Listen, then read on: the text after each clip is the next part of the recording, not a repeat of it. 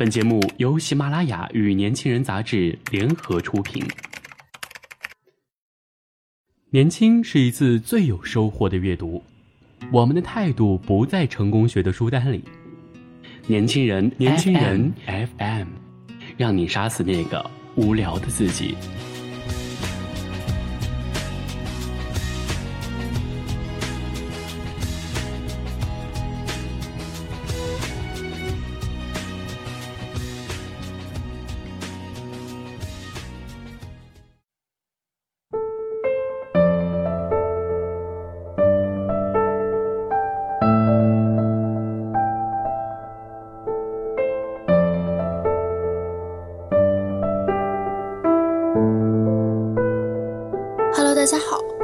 收听本期的《年轻人 FM》阅读栏目，我是月琪。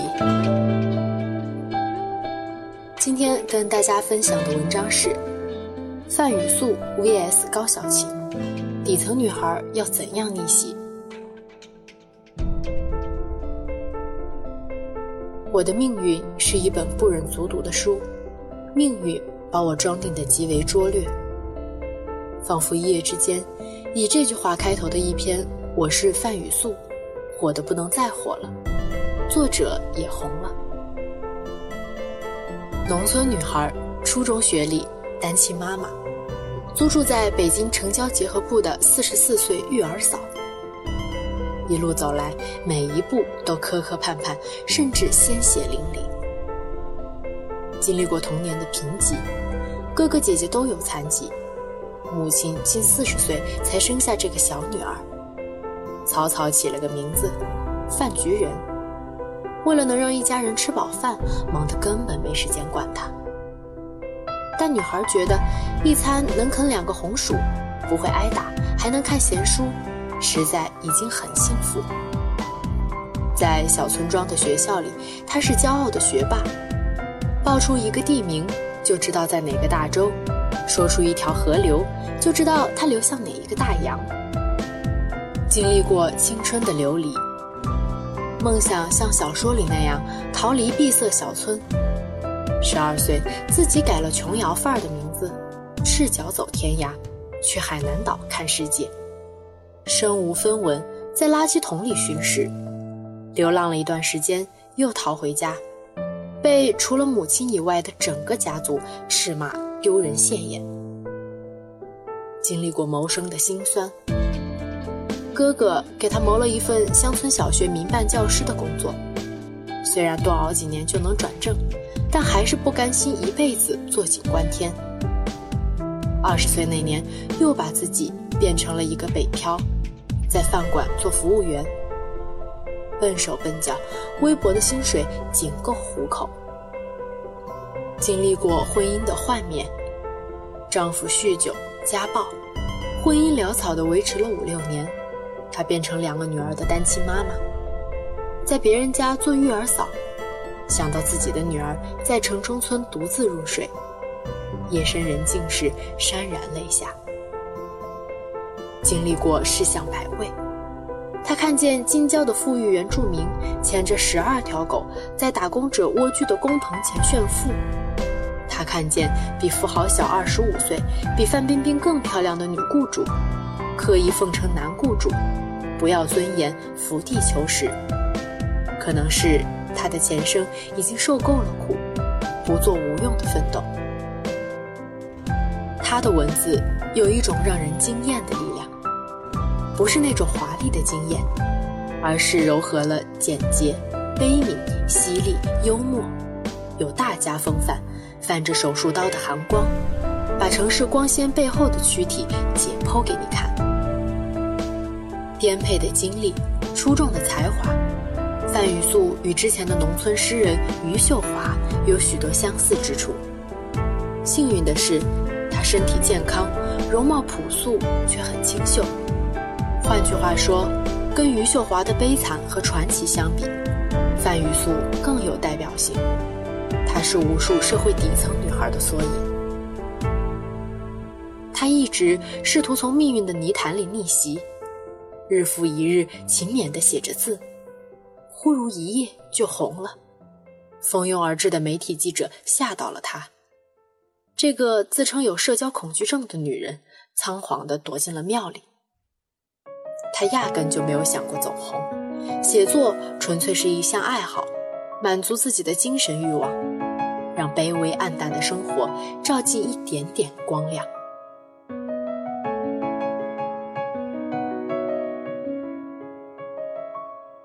范雨素的身世，让我联想到了另一个女性——高小琴。作为《人民的名义》里头号女反派，高小琴被观众评价为蛇蝎美人、红颜祸水。据说她的原型是女富商丁书苗。都说可怜之人必有可恨之处，那么可恨之人呢？十有八九。也有可怜之处吧。高小琴出生在渔村，也是典型的底层女孩，与日后的情夫祁同伟一样。她和孪生妹妹乘船离开家乡之前，连一双像样的鞋子都没有穿过。那时候，她最大的资本，也是唯一的资本，就是美貌了。贫穷的女孩，如果恰恰拥有美貌，那就如同手持一把双刃剑，一边劈开前行道路上横亘的阻碍，一方面也容易误伤自己。因为美貌，他被官二代赵瑞龙发现并利用，像明清时期奸诈的扬州盐商将贫家少女养作瘦马一样，包装她、训练她，肆无忌惮地侵犯她，并把她作为色诱拉拢官员的工具。于是，一转眼，她就从渔家女变成了女总裁，从白穷美变成了白富美。这个白富美不只是简简单单的花瓶，周旋于高官之间，混迹于商政两界，察言观色，游刃有余，一颦一笑，语带讥讽，却又轻松化解掉一次次剑拔弩张的杀机，给大丰集团。提供过桥贷款时，他暗地耍了一点小手段，就得到了大丰厂的全部股权质押，最终赚了九点五亿，巧取豪夺到了极致。他智商、情商、财商三高，有心机，有谋略。可惜的是，这些心机和谋略用错了地方，像医生锋利的手术刀，落到了亡命之徒手中。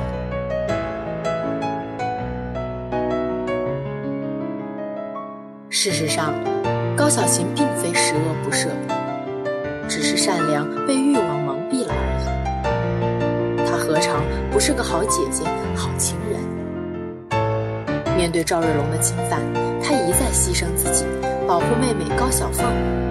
虽然最终高小凤也没能逃脱被当作礼物送给权贵的命运。遇到祁同伟之后，两个人在利益的纠葛中，一边滑向深渊。一边互相取暖，从彼此利用到萌生真情，甚至一起生了个儿子。侯亮平说：“祁同伟是于连式的人物，高小琴则是女版的于连。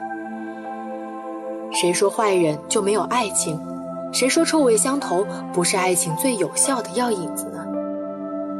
因为懂得，所以慈悲；因为路过你的路，因为苦过你的苦。”因为同样有过尊严被践踏的心碎，你所有的丑陋不堪、贪欲、恶欲，在别人看来是鄙视，在我却是感同身受。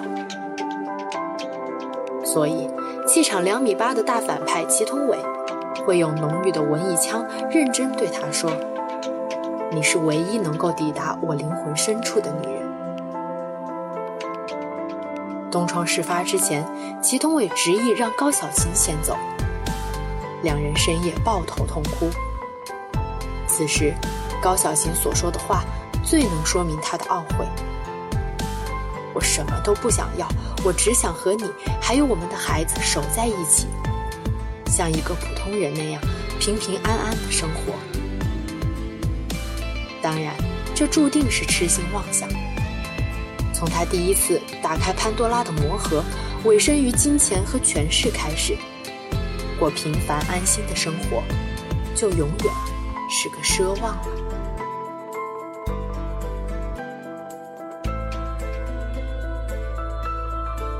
可以说，范雨素和高小琴都很作。这种作，不是小女人似的娇柔造作、无事生非，而是不向命运低头的一股蛮劲儿。借用祁同伟的话，就是非要胜天半子不可。这种劲头在出身贫寒的底层女孩身上尤其常见，因为吃过太多苦，改变命运的渴望。就特别强烈，因为受过鄙夷和践踏，对世界就有更多不满，更强烈的想要战胜，想要逆袭。比如高小琴的原型，女富商丁书苗，就是出身贫困，早年丧母，特别能吃苦，特别肯钻营。从挨家挨户收鸡蛋、卖鸡蛋的农妇，到给高官洗内裤的福布斯上榜女富商。再到铁路系统最大腐败案的前客，最终在牢狱里度过晚年。拍案惊奇，也不过如此。范雨素是一场证据，她曾颠沛流离，也曾努力挣扎，过上了不富裕、不光鲜，却踏踏实实看得见希望的日子。他打工写字，用辛苦挣来的钱带着女儿旅游，关照并救济街头的流浪者。大女儿成了年薪九万元的白领，每天把公司发的一瓶果汁送给拾废品的流浪老人。就算她毕生与富贵无缘，就算她的文章一直无人知晓、无人点赞，她也是心底有光的一个女人。这束光。来自她心怀的悲悯，在尘埃里开出花来。高小琴是一场悲剧，根源就在于欲望盖过了理智。人活着，心里始终应该存着敬畏。女人有野心不是错，想成为人生赢家也不是错。可是，野心超过了良知就是错。疯狂到不计代价的想成为人生赢家，甚至到了深渊边上都舍不得悬崖勒马，就是大错特错了。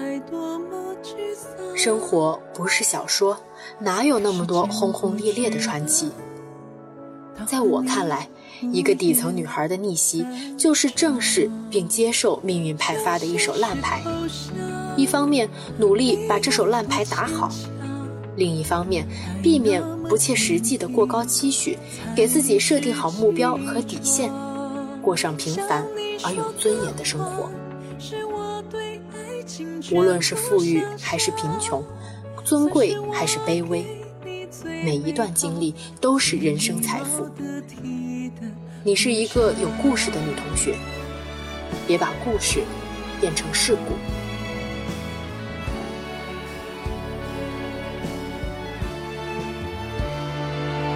听说爱会给人悲伤，也奉送一些成长，当作奖赏。说把爱看得平常，才好不辜负想象，身心都无恙。时间不动声色，两人有话想说。看相爱欢喜，分开多么沮丧。看时间过去了，倒和你无言散场。向现实投降，理由多牵强？爱那么坚定，才理直气壮。向你说个谎。是我对爱情全部想象，算是我给你最美好、最礼貌的提的有一天你我再遇见，彼此微笑寒暄，却不。是投降，你有多坚强？想了解更多关于年轻人 FM 的精彩资讯，请关注公众微信号“韵幺九八幺”或直接搜索。已经全部想象，含泪转身挥别笑纳。